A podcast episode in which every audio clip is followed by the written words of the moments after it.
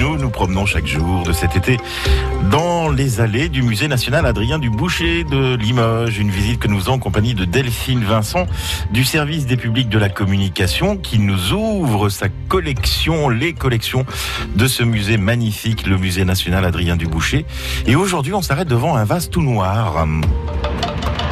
Le vase chez Sarro a été imaginé par Nicolas Buff euh, au sein du CRAFT à Limoges, le centre de recherche sur les arts du feu et de la terre. C'est un centre qui accueille des artistes, des designers ou des architectes pour leur permettre de travailler la céramique.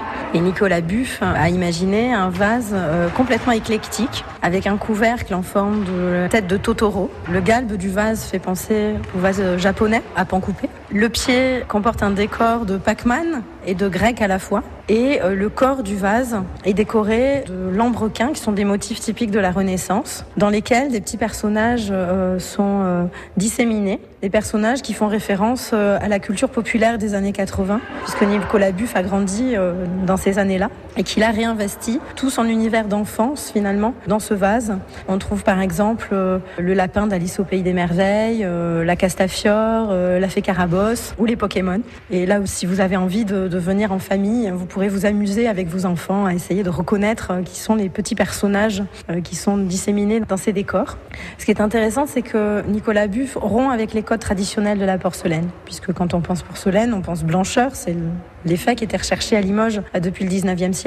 Et ici, le blanc est le décor, mais le fond, le vase est complètement noir. Et finalement, les codes ici sont inversés. Ce qui est intéressant avec cette pièce, c'est qu'elle montre que finalement la, création artistique n'est pas réservée à une élite et qu'on peut y mettre de soi, que euh, les, décors de la porcelaine ne sont pas forcément euh, que des petites fleurs ou que euh, des décors historiques ou patrimoniaux, mais qu'on peut aussi, dans la création artistique, dans la création en porcelaine, imaginer plein d'autres choses qui font référence à son propre univers, à son univers d'enfant, à ses goûts, à ses envies. Et c'est peut-être un, un bon élément à mettre en valeur auprès des enfants que finalement l'art permet tout d'une certaine manière. Delphine Vincent du Musée national Adrien Duboucher de Limoges que vous retrouvez sur francebleu.fr.